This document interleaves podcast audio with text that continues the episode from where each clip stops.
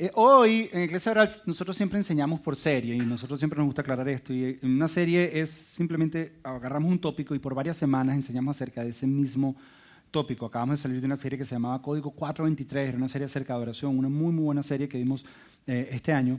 Y muchas veces entre una serie y otra serie damos una enseñanza que nosotros llamamos enseñanza aislada que es una enseñanza aislada, es una enseñanza que toca un tema en particular, del cual no vamos a hacer una serie completa, pero es necesaria para nuestra fe, es necesario para nuestro crecimiento espiritual. Y eso es lo que estamos haciendo el día de hoy. Estamos entre una serie y otra, estamos haciendo una enseñanza aislada. La próxima semana vamos a comenzar una serie, ahora más adelante le vamos a decir cómo se llama, no se la pueden perder, va a estar muy, muy buena y es muy buena para traer invitados, así que no, no te la puedes perder. Pero ya estamos en un tema aislado. Ahora, cuando empecé a preparar la enseñanza me di cuenta que podíamos hacer una serie de este tema pero será para el próximo año que desarrollamos esa serie. Y la mejor manera de introducir el tema es contarte algo que me pasó el miércoles. El miércoles veníamos saliendo de eh, Adoremos, una noche de adoración que tuvimos aquí, y cuando íbamos en el carro, mi hijo Matthew nos hizo una pregunta a mí y a mi esposa.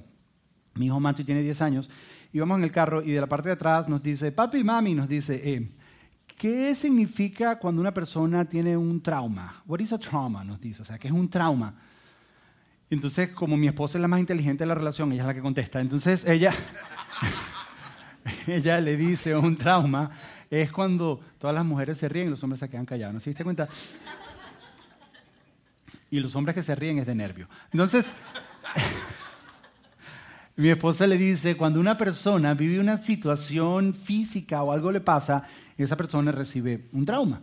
Entonces mi hijo dice, 10 años, o sea, que es cuando una persona vive algo físico. Entonces yo entro y le digo, no necesariamente físico, puede vivir algo que lo asustó mucho y vive un trauma y le decimos que esa persona se traumatiza, puede ser algo que le asustó. Y me dice, y si una persona vive un susto muy grande, pudiera ser que esa persona no pueda mover ni las manos ni los pies y no se pueda mover por el susto grande que vivió. Yo le digo, sí, claro. ¿Y qué hace? ¿Lo llevas al doctor? Me dice él. Yo le digo, sí, claro, lo llevas al doctor y el doctor por lo general le da una medicina que lo ayuda a relajarle un poco su sistema nervioso para que pueda moverse nuevamente. Y entonces uno de sus sustos más grandes es, y entonces que lo inyectan, ¿cómo, ¿cómo hacen? Porque yo le digo, como sea, se la administran y es lo más importante, que se pueda relajar para que pueda moverse. Y le pregunto, ¿y por qué me pregunta? Y me dice, es que un amiguito mío me contó una historia de que estaba montado en una montaña rusa, en uno de estos roller coasters, y parece que la montaña se quedó paralizada arriba cuando estaba arriba, y entonces cuando lo bajaron, él estaba paralizado, él no podía moverse. O sea, no podía moverse para ningún lado, no podía ni caminar, no podía hacer absolutamente nada y lo tuvieron que llevar al doctor. Yo le dije, wow. Y eso me puso a pensar, y eso fue lo que me llevó al tema que vamos a hablar hoy. Me puso a pensar, ¿cuántas veces nosotros el temor no nos ha paralizado? ¿Cuántas veces nosotros nos hemos encontrado en situaciones que dejamos de hacer cosas por miedo? Por miedo al que dirán, por miedo a lo que nos pueda pasar, por miedo. De alguna manera el temor nos paraliza. Yo personalmente he dejado de hacer muchas cosas porque me siento paralizado, porque tengo miedo, porque qué van a decir, o qué es lo que va a pasar, o qué es lo que va a ocurrir, o a lo mejor me va a ir mal y me paralizo. ¿Cuántos hemos vivido algo como eso? ¿Y sabes qué es lo que pasa? Y es una de las cosas que no entendemos acerca del temor. Que el temor tiene la capacidad, nada distorsiona más eh, nuestra perspectiva de la realidad como el temor. El temor tiene la capacidad de distorsionar nuestra perspectiva de la realidad. ¿Por qué? Porque cuando estamos en temor y cuando tenemos miedo, nuestro enfoque está en las emociones y por lo general son emociones negativas. Estamos siempre esperando que nos ocurra lo peor. Cuando tú estás, tiene, algo te da miedo, siempre esperas que te ocurra lo peor. Y no sé si alguna vez te ha pasado, en medio de este temor te entra ansiedad y te obliga a tomar una decisión basado en el temor, basado en lo peor que puede ocurrir y por lo general te arrepientes de esa decisión que tomaste porque no fue una decisión con una perspectiva real de la realidad o con una perspectiva correcta, porque tu concepto, tu perspectiva de la realidad estaba distorsionado por el temor que tenías. Ahora, el temor, el temor es simplemente cuando tú haces todo el esfuerzo para que algo no te ocurra, pero estás seguro que eso malo te va a pasar. Tú haces todo tu esfuerzo y dices, yo no, no, no me ocurre, pero sabes que te va a pasar. Eso es lo que es temor. Y no puedes hacer nada para detener ese temor. Simplemente tú sabes que te va a pasar. Ahora, el temor tiene varios primos hermanos. La ansiedad, la preocupación y el estrés. Son los primos hermanos. Todas las raíces de eso es el temor. Yo no sé si tú sabes que la mayor cantidad de medicinas prescritas que se dan en este país, en los Estados Unidos, son para tratar la ansiedad, el estrés y la preocupación. Es lo que más se da. Estamos llenos de ansiedad, preocupación y todo viene del temor que nos paraliza y distorsiona nuestra perspectiva de la realidad y entonces estamos paralizados. El problema con esto es que poco a poco dejamos que el temor se infiltre en nuestras vidas y no nos permite vivir la vida que Dios tiene para nosotros, porque tenemos miedo. Entiende lo siguiente, Jesús no vino a hacer lo que hizo, a morir en una cruz, para que tú vivieras una vida llena de temor y dejar que el temor determine tus acciones, tus decisiones y, lo que piensas. Jesús no vino para eso. Es más, Él dijo una vez para que vino, Él dijo, yo he venido para que tengan vida y vida en abundancia, para que tengan mejor calidad de vida. Y el temor muchas veces nos roba de lo que Dios quiere hacer en nuestras vidas. El temor en nuestras vidas disminuye el poder de lo que Dios quiere hacer en nosotros. No disminuye el poder de Dios, porque el poder de Dios nunca se disminuye pero disminuye lo que Dios quiere hacer en nosotros porque perdemos perspectiva correcta de la realidad porque el temor distorsiona esa perspectiva. De alguna manera todos nosotros aquí tenemos un temor, algo que nos tiene paralizados, algo que determina nuestras decisiones, algo que sabemos que no está bien, pero no hemos podido hacer nada contra eso. Para mí, los seres humanos tenemos muchos gigantes, pero el gigante más grande con el que tenemos que batallar se llama el gigante del temor, porque de ahí salen todos los demás gigantes que tenemos que derrotar. Por eso me parece interesante que la frase que más encuentras en la Biblia una y otra vez es, no temas, no temas una y otra vez. Es como si fuera un mandato. Es como si Dios supiera que eso tiene la capacidad de evitar que disfrutamos la vida que Él tiene para nosotros. Tiene la capacidad de frenarnos, tiene la capacidad de paralizarnos, de dejarnos como muertos cuando todavía estás en vida. Tiene la capacidad de robarnos nuestro propósito. Simplemente porque dejamos que esto se filtre y empiece a hacer raíz y empiece a tomar control de nuestros pensamientos, de nuestras acciones y nuestras decisiones. Y vemos las cosas y las cosas no son como realmente son, pero esa es nuestra realidad, pero está está distorsionada. Ahora, cuando Dios dice no temas, no está diciendo que no sientas temor. Porque Dios sabe que tú y yo no controlamos lo que sentimos. Tú no puedes controlar el no sentir temor. Cuando Dios te dice no temas, te está diciendo es que no te dejes controlar por el temor. Que a pesar de lo que sientes, vayas sobre lo que sientes y veas lo que Dios dice. Cuando Dios te dice no temas, no te está diciendo que no sientas. Te está diciendo que no dejes que el temor determine tus pensamientos, no dejes que el temor controle tus acciones, no dejes que el temor controle tus decisiones. Eso es lo que Dios nos está diciendo. La Biblia está llena de fabulosas historias de personas que vivieron momentos de temor, pero que a pesar del temor mantuvieron la perspectiva correcta y pudieron cumplir los propósitos de Dios en su vida. Una de las historias de esta es una historia muy famosa, que es la que vamos a ver hoy. De seguro la has escuchado. Vamos a tratar de verle un twist un poco diferente, una manera, una perspectiva un poco diferente pero si tu trasfondo es un trasfondo religioso, fuiste a escuela dominical o fuiste a, catecismo, seguramente escuchaste esta historia. Si tu trasfondo no es trasfondo espiritual, pero has leído libros de entrepreneurship y ese tipo de cosas, de alguna manera has escuchado de esta historia. Y todos las conocemos, es la historia de David y Goliat. Todos la escuchamos. ¿Cuántos conocen la historia de David y Goliat? ¿Cuántos recuerdan la historia de David y Goliat? Quiero que refresquemos un poco la memoria acerca de esta historia. Había una nación llamada los filisteos. Ahora, los filisteos, si te pones a pensar en superhéroes, es que esta semana me vi Superman contra Batman, los, super, eh, los filisteos son los archienemigos del pueblo de Israel. Cuando tú lees la Biblia, una y otra vez el pueblo de Israel estaba en guerra con los filisteos y otra vez en guerra con los filisteos. Hacían frontera en una parte muy clave en Palestina en aquella época y todavía hasta el día de hoy es una parte muy clave que controlaba esta parte, controlaba mucho de la economía, controlaba mucho de lo que ocurría porque este camino llevaba a muchas ciudades importantes a Israel, en Israel. Los filisteos no eran una nación grande, pero una nación muy guerrera. Ellos habían logrado perfeccionar el arte de los metales.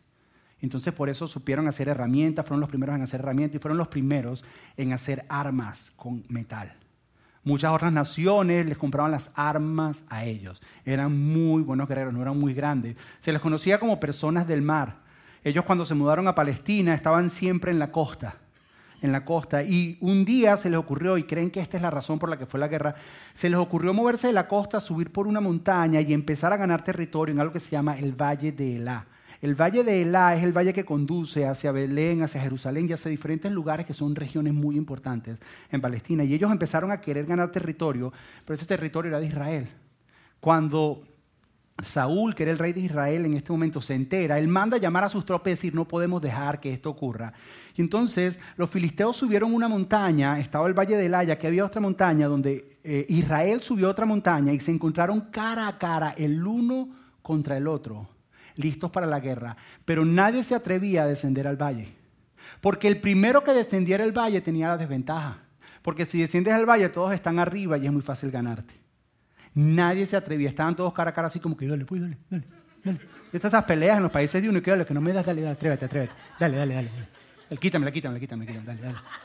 ¿Recuerda? Estaban así uno al lado del otro, nadie se atrevía, nadie se atrevía a pelear. Y esto, esto es lo que dice la Biblia. Dice, 1 Samuel capítulo 17, versículo 1, aquí es donde está toda la historia de David y Goliat. Dice, los filisteos juntaron sus ejércitos para la batalla y acamparon entre Soco de Judá y Aseca de Efesdamín próximo versículo dice, Saúl también reunió sus fuerzas, cuando él se entera, reúne sus fuerzas en el valle de Elá y las ordenó para la batalla. Los filisteos y los israelitas estaban frente a frente en montañas opuestas y el valle estaba entre ellos. Uno estaba de un lado, otro estaba de un lado y todas las mañanas salían a la guerra. Todas las mañanas se vestían, se paraban uno y el otro estaba al frente y se miraban y nadie hacía nada.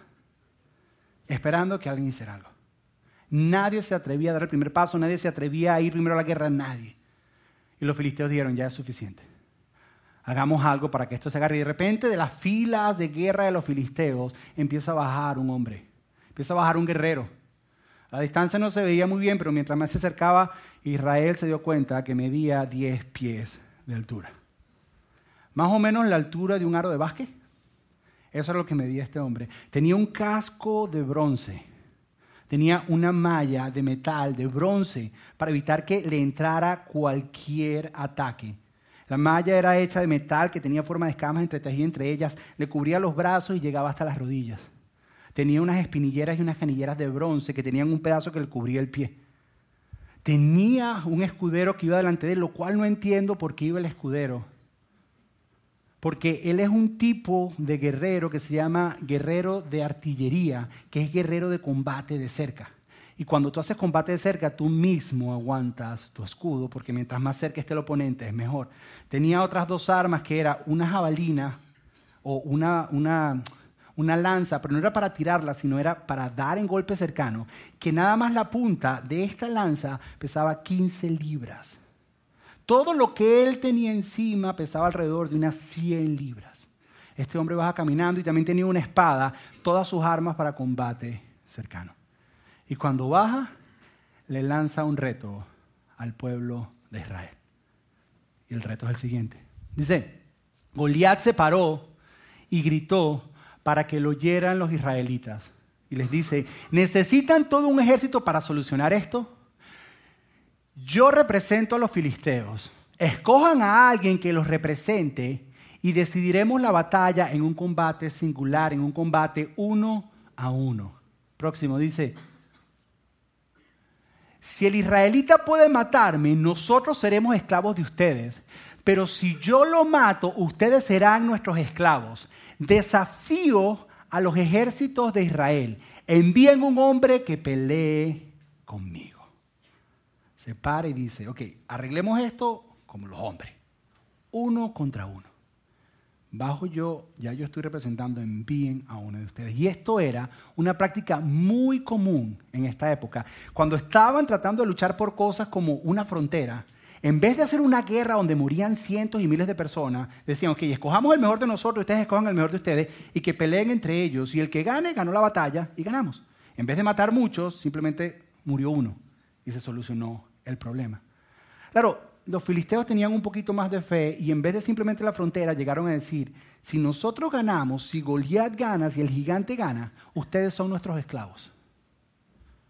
Pero si ustedes ganan, nosotros somos sus esclavos. Ahora, tú nunca como líder pones toda la responsabilidad de toda una nación sobre los hombros de una sola persona. Pero Goliat medía 10 pies, ¿quién iba a ganar a ese tipo? Los tipos estaban seguros que este hombre iba a ganar.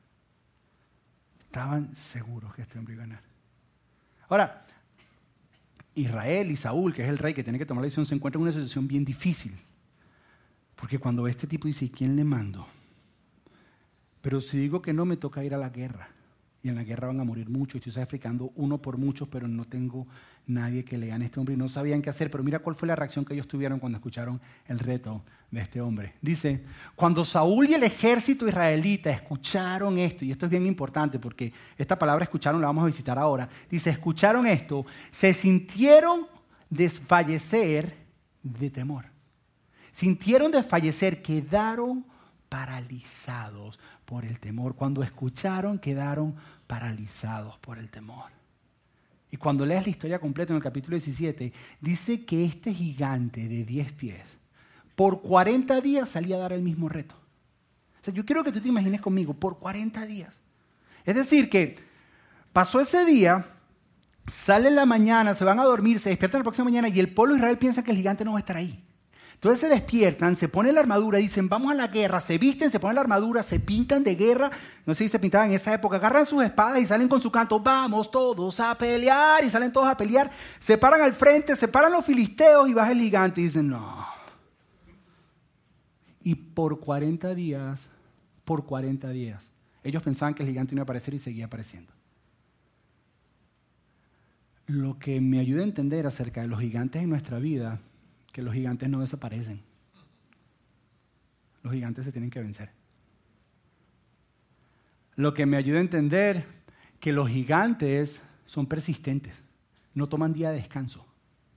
Siempre, siempre están ahí. Y tú te paras cada mañana esperando que no te lo vas a encontrar. Y cuando te paras ahí está otra vez. Y te tiene paralizado. Y tú te levantas una nueva mañana teniendo nueva esperanza de que no. Y ahí está. Dice que por 40 días de día y de noche este hombre salía y los amenazaba y ellos quedaban paralizados. Piensen lo siguiente, esta es la nación de Israel, el pueblo escogido por Dios. Ellos adoraban a Dios viviente. Ellos habían visto a Dios hacer maravillas entre ellos y ganar guerras que ni ellos mismos podían vencer. Pero porque escucharon a un hombre, porque vieron a un hombre, a alguien grande, de repente perdieron las perspectivas y la realidad de todo lo que Dios había hecho en ellos. Y eso se hizo más grande de lo que realmente era. Y estaban todos paralizados por 40 días sin nadie moverse. Todo un ejército, un solo hombre. Todo cambia cuando aparece un joven que reparte pizza. Su nombre es David. Su papá Isaí le dice, tus hermanos mayores están en la guerra, los dos hermanos mayores, necesito que vayas y les lleves alimento. Por cierto, llévale también al jefe del escuadrón de ellos. Cuando le manda el alimento, le manda pan y queso, por eso les manda pizza, le faltaba la salsa. Entonces, simplemente lo envía. Ahora, la, la época, la, perdón, la edad para entrar en el ejército tenía que ser de 20 años. Y si David no está en el ejército, David era menor de 20 años. Se cree que tenía entre 15 y 20 años, era la edad de David. Lo envían y el papá le dice, lleva alimento y déjame saber, tráeme un reporte de cómo están tus hermanos. En el original dice, tráeme una prenda de ropa de tus hermanos para saber que están con vida. Era la manera de él saber que realmente estaban con vida. David llega a donde están las tropas y lo primero que hace es llevar los alimentos a donde, al almacén donde guardan todos los alimentos para repartirlos entre todos. Los deja ahí pregunta, ¿dónde están mis hermanos? Que mi papá quiere saber acerca de ellos. Y le dicen, tus hermanos ya están en el frente de batalla. ¿Qué significa? Que ya había sido la mañana, ya todos se habían pintado, todos se habían vestido y todos habían salido a la punta de la montaña donde el valle está abajo para enfrentarse a ver si aparecía el gigante porque era el día de la guerra y ese era el día número 40. Y mientras David llega con los hermanos y dice, hola, ¿cómo están? Se encuentran los hermanos diciendo, oh my God, ahí viene el tipo, oh, no, no, no, ahí viene el tipo, no, no. Y le dice, ¿cómo están? ¿Cómo está todo? ¿Cómo les va? De repente esto es lo que ocurre. Y dice la Biblia, dice que mientras conversaba con ellos, David vio que el gigante Goliat se adelantaba a las tropas filisteas y su desafío al ejército de Israel. Tan pronto como lo vieron, ya esta es otra palabra clave, los hombres de Israel comenzaron a oír llenos de miedo. Lo primero que quiero que tú entiendas es que esto del temor y este gigante del temor, la manera en que se mueve en tu vida es de una manera multisensorial. Ellos escucharon y tuvieron temor. Ellos vieron y salieron corriendo. Si ves, de alguna manera el temor se alimenta por lo que escuchamos y por lo que vemos. Es por eso que tú vienes aquí el domingo y cantas cosas como, sí, Dios es con nosotros, que y tú crees que te puedes comer el mundo y cuando te paras mañana en la mañana está el mismo temor ahí diciéndote, tú no puedes, tú no puedes y lo estás escuchando y te desbaratas. Ves la misma situación y la ves y te quedas paralizado por lo que ves y lo que escuchas. Es por eso que cuando alguien te cuenta, no, que no sé quiéncito tuvo esta enfermedad y los síntomas son estos, y dice, ya, yo me estoy sintiendo así, ya, ya, yo lo tengo, yo lo tengo ya. Si tengo un, pecho, un dolor en el pecho, yo no sé qué es. Yo creo que tengo eso. Y enseguida ya tú tienes la enfermedad. Ves la noticia, pasó algo y voy a cerrar la puerta de la casa. Y pasó como en otro estado, pero tú cierras la puerta de la casa, pues es que te va a pasar a ti. Porque el temor entra a tu vida por lo que ves y por lo que escuchas. Ahora, ellos salieron corriendo de miedo, pero la reacción de este joven repartidor de pizza fue muy diferente. Cuando se para este gigante y empieza a amenazar y a burlarse de Israel y a burlarse del Dios de Israel, David dice, ¿quién es este payaso? Bueno, eso no es lo que dice, pero está implícito en lo que dice. Dice, ¿quién es este payaso que se le ocurre retar al ejército del Dios verdadero? ¿A quién se le ocurre? ¿Qué es esto que está pasando? Y le dice, mira, mira, él se llama Goliat. Lleva 40 días viniendo y retando y nadie se ha atrevido a ir a pelear con él. Y este joven de 15, de 20 años, 16, se para y dice, yo voy. Yo voy para esa. Yo voy a pelear. Yo voy, yo voy. Yo voy. Y por eso es que esta historia es tan increíble para nosotros, porque es el muchachito contra el gigante. E, e, es el, el gigante grandotote con el escudo, con la armadura, que huele a malta, a lo mejor lleva días sin bañarse, con el muchachito. Dice, yo voy, yo voy, yo, yo voy y peleo. Ese tipo no, no puede. Y los hermanos le dicen, cállate, a meter en rollo, cállate, cállate. Que si Saúl se entera, no, cállate, cállate. Y era muy tarde. El chisme llegó donde Saúl. Dijeron, Saúl, alguien dice que va. Wow, Saúl dijo, va. 40 días. Alguien dice que va. Mira, Saúl había ofrecido a su hija, el que fuera le doy a mi hija. Nadie salía. Dijo, ok, lo hago millonario. No, paga taxes más nunca. nadie. Nadie se atrevía a ir. Entonces le dicen, Saúl, Saúl, alguien en el campamento, no sabemos quién es, dice que va a pelear. Dice, tráigamelo ya. Lo necesitamos ya. Y cuando llega, ¿Tú estás loco? Tú eres un niño, no tienes ni siquiera edad para estar en el ejército. ¿Cómo a ti se te ocurre? No, no, no, no, no. ¿Cómo tú dices que va? Tú estás loco, pero David no estaba loco.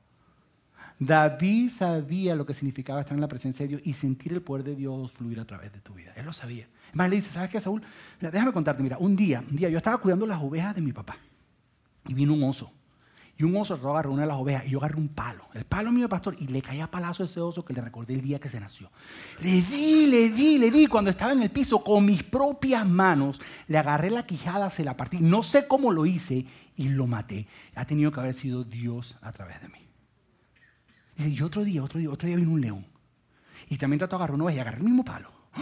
Tú no te imaginas que Baby Rooney, que Baby Ruth le diese el pobre león se acordó el día que nació y cuando estaba inconsciente le agarré la quijada, se la abrí. Yo no sé cómo porque no tengo fuerzas para hacerlo. Pero lo maté. Y ese fue el poder de Dios. Y de la misma forma, de la misma forma que me entregó el león, de la misma forma que me entregó el oso, él va a poner a este payaso en mis manos. Y cuando está contando el cuento, Saúl está ok, ok, ok. La vena de David así saliendo, sí, yo agarré el león. Ok, El resumen está bueno, la hoja de vida está buena, tiene un buen resumen. Creo que te vamos a dar chance para que vayas y pelees con el gigante. Además, no hay más nadie que lo quiera hacer, así que es tu turno. Vamos a hacerlo, pero antes te tenemos que preparar. Tenemos que prepararte, pero no puedes ir así. Esa pinta de pastorcito. No, no, vamos. tipo se ve bien feo y le pone la armadura de Saúl y David empieza. Oh. Dice: Yo con esto no puedo caminar necesito que me la quiten, tengo que hacer esto a mi manera. Y este pastor agarra simplemente cinco piedras, las mete en su bolso de pastor y va y se al gigante y todos conocemos el final de la historia.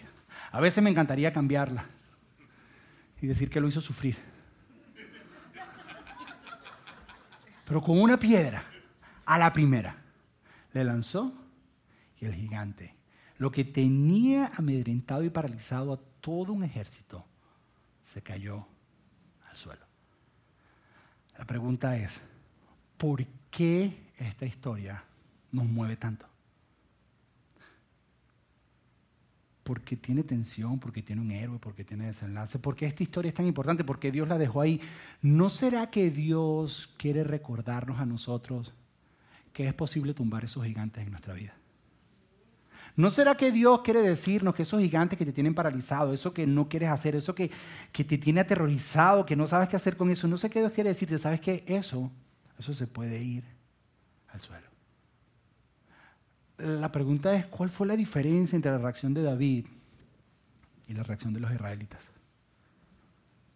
Los israelitas, una vez más, el temor es multisensorial, escucharon al gigante y tuvieron miedo.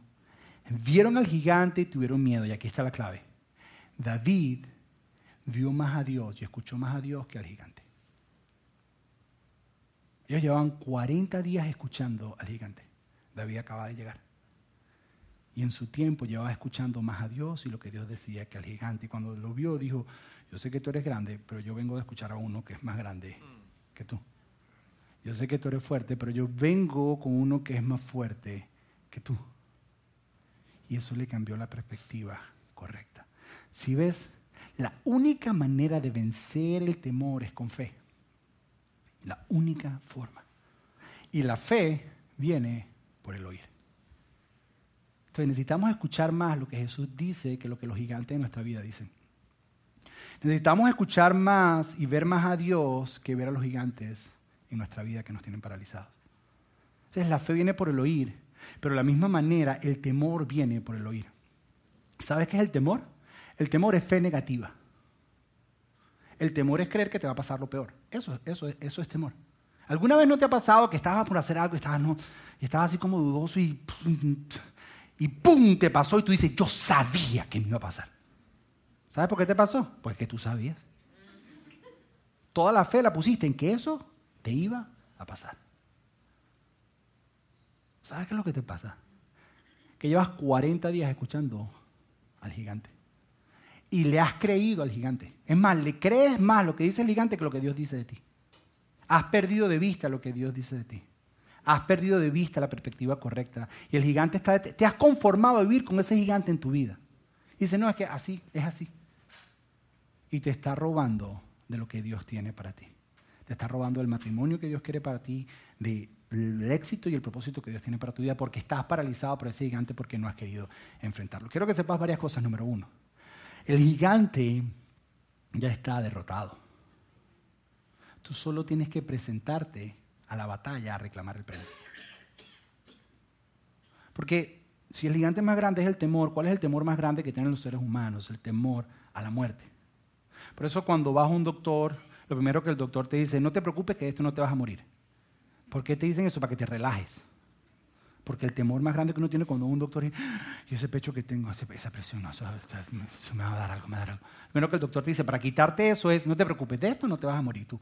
Ok, entonces ya puedes enfrentar la realidad diferente. Bueno, la muerte fue vencida por Jesús. Y así como venció ese gigante, venció muchísimos gigantes, todos los gigantes. Tú solo tienes que pararte. ¿Y por qué me tengo que parar a reclamar el premio? Porque cuando te paras a reclamar la victoria, Dios hace algo en ti. Cuando tú te paras frente al gigante, Dios hace algo en ti. Fíjate, fueron 40 días. El número 40 en la Biblia es número de prueba y de proceso de algo que Dios va a hacer. Y cuando sales de la prueba del proceso, sales diferente. Por eso Moisés estuvo 40 días en la montaña, por eso Jesús estuvo 40 días en el desierto. Has escuchado al gigante por 40 días. Tal vez hoy es el día número 40 de algunos de ustedes. Sí, es, pero la razón por la que David pudo salir a enfrentarlo y agarrar el premio es porque él sabía que Dios estaba con él. Los demás habían perdido de vista esa perspectiva, pero él estaba seguro que Dios estaba con él. Es más, mira lo que escribió en el Salmo 16, versículo 8. Esto es lo que dice David. Dice que se va al suelo.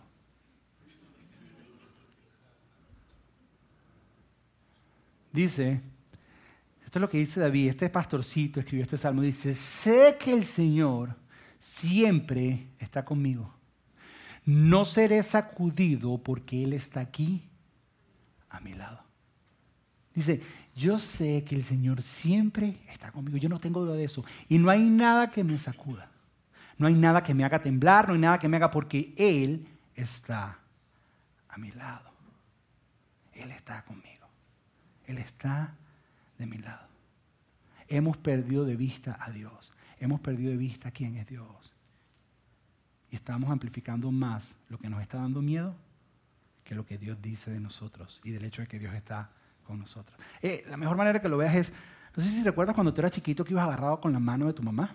Ibas agarrado con la mano de tu mamá y dependiendo de tu mamá, eh, tal vez a los cuatro años, a los cinco años, a los seis, tal vez antes, eh, te soltaba la mano tu mamá. Hay algunas mamás que el niño tiene 45 y todavía le agarran la mano, pero eso es otra historia. Entonces, no sé por qué dije eso. Entonces, pero era chiquitico y empezaste a soltar la mano de tu mamá. Entonces empezaste y, querías ya hacerte independencia. Entonces era chiquitico, entonces sueltas la mano y wow. Y vas al lado de tu mamá caminando y vas súper bien. Y vas agarrando como confiancita, ¿no? Entonces vas así y dice, tres pies. El niñito así chiquito, tres pies, y dice, wow, mire, mamá está aquí, yo estoy acá. cierta independencia y de repente cinco. Cinco pies, sí. La mamá no se ha dado cuenta de lo que está ocurriendo y simplemente el niño caminando cinco. ¡Wow! Vamos para diez. Diez pies y dice, wow, mira, soy dueño de la tienda.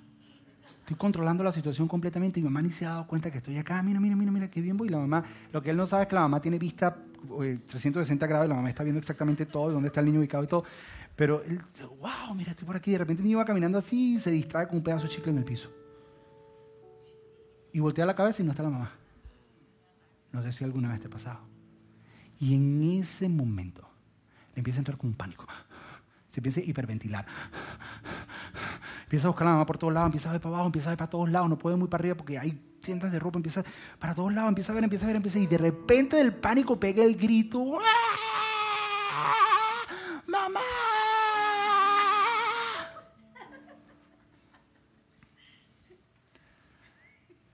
¿Sabes por qué le entró el pánico? porque perdió de vista lo que le daba seguridad. En el momento que está en medio de ese pánico, en el está gritando, en el momento que ese niño ve a la mamá, todo se le quita. Todo desaparece. Ya, y se siente seguro nuevamente. ¿Sabes por qué el temor nos paraliza? Porque hemos perdido de vista a Jesús. Y hemos estado tratando de luchar contra él en nuestras fuerzas. Cuando David se enfrentó al gigante, le dijo, yo no vengo a ti con mi fuerza, yo vengo a ti en el nombre de Dios. Cuando tú te enfrentas al gigante, dile, yo vengo a ti en el nombre de Jesús, que él venció todos los gigantes. Entonces, ¿qué es lo que tenemos que hacer? Lo que tenemos que hacer es volver a meter dentro de nuestra perspectiva lo que Dios dice de nosotros volver a traer el contexto correcto de nuestra realidad. Y dejar de ver tanto lo que el gigante dice y creer lo que el gigante dice. Y empezar a escuchar lo que Dios dice y ver.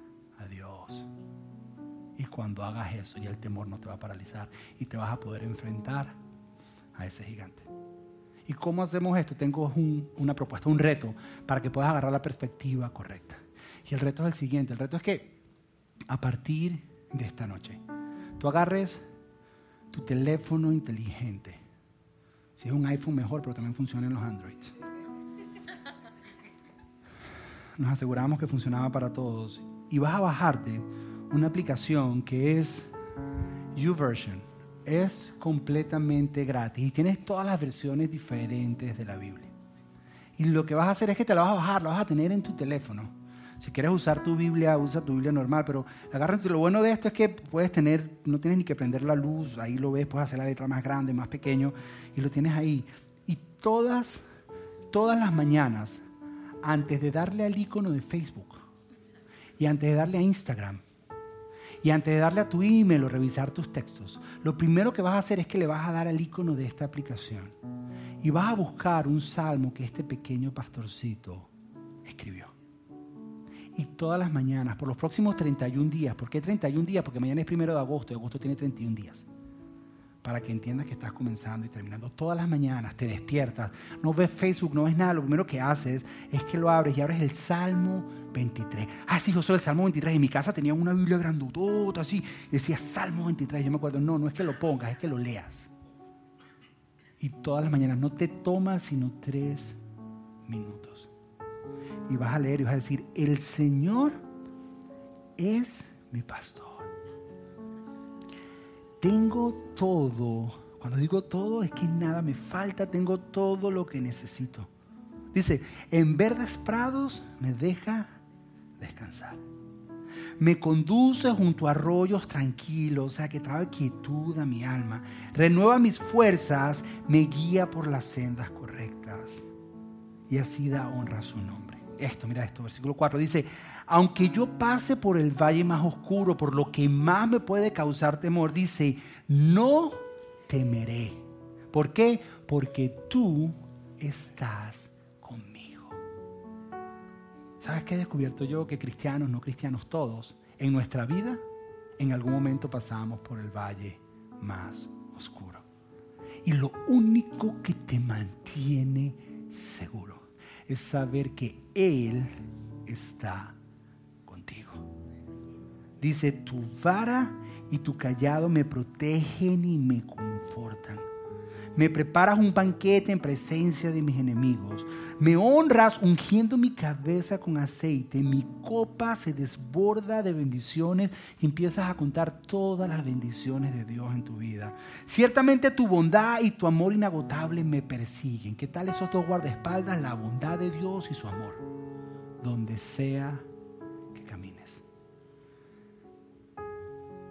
todos los días de mi vida me persiguen. Y en la casa del Señor, y en la casa no es la iglesia, sino en la presencia, en la realidad de que Él siempre está conmigo, viviré por siempre. ¿Qué tal si por los próximos 31 días, cuando te despiertes, lo primero que haces es leer esto? Y en la noche, cuando te acuestes, después que ves Facebook y ves las noticias y andas así todo... Lo agarras y lo lees. algunos de ustedes lo van a necesitar más que en la mañana y en la noche. Vas a estar en la oficina, algo va a empezar, te va a empezar, ah, ay, dice, necesito ir al baño y te llevas el teléfono. Y lo lees para que te acuerdes lo que Dios dice de ti. Porque en el momento que el gigante te habla, en el momento de decir lo que es gigante, ya tú hablaste muchas horas de que te calles. Yo quiero escuchar lo que Dios dice. Y esto es lo que Dios dice si haces eso por los próximos 31 días, créeme que vas a derribar muchos gigantes que ya están vencidos. Ahora quiero terminar contándote la historia de dos gigantes o dos héroes míos de fe que han derribado gigantes. Uno, mi hijo Matthew de 10 años. Ustedes han escuchado la historia, pero tenía terror al agua. No sabía nadar. Terror, paralizado, literalmente agarrado así de que no, no, no, no, no, no, no. Nosotros dijimos, ese temor no te puede tener paralizado. Hablamos con él y dijimos, tienes que enfrentar esta realidad y lo metimos en clase de natación. Ahora ama nadar. Le encanta. Pero cuando se enfrentó a esa realidad, ¿sabes qué fue lo primero que dijo? Dijo, ¿sabes qué? No fue tan malo como pensaba.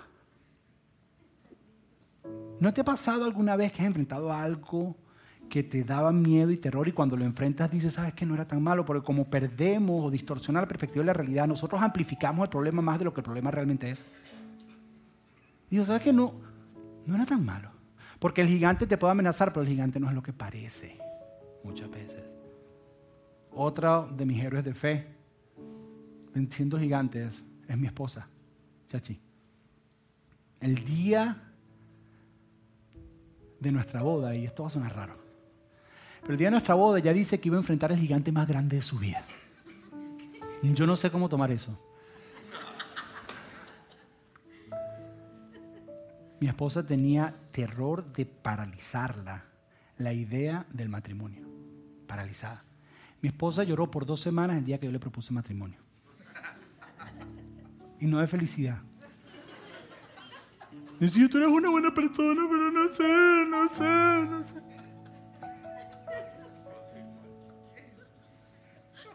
Ella dice que el día de la boda, cuando le estaban poniendo el traje de novia, ella sentía que le estaban poniendo una armadura porque ella iba a ir a la batalla a vencer el gigante. Yo no sé cómo tomar eso todavía hasta el día de hoy. Pero nos casamos. Y cuando nos casamos, ya con el tiempo le pregunto, ajá, ¿y qué tal? Y me dice, ¿sabes qué? No era tan malo como pensaba. Lo cual no sé cómo tomarlo tampoco.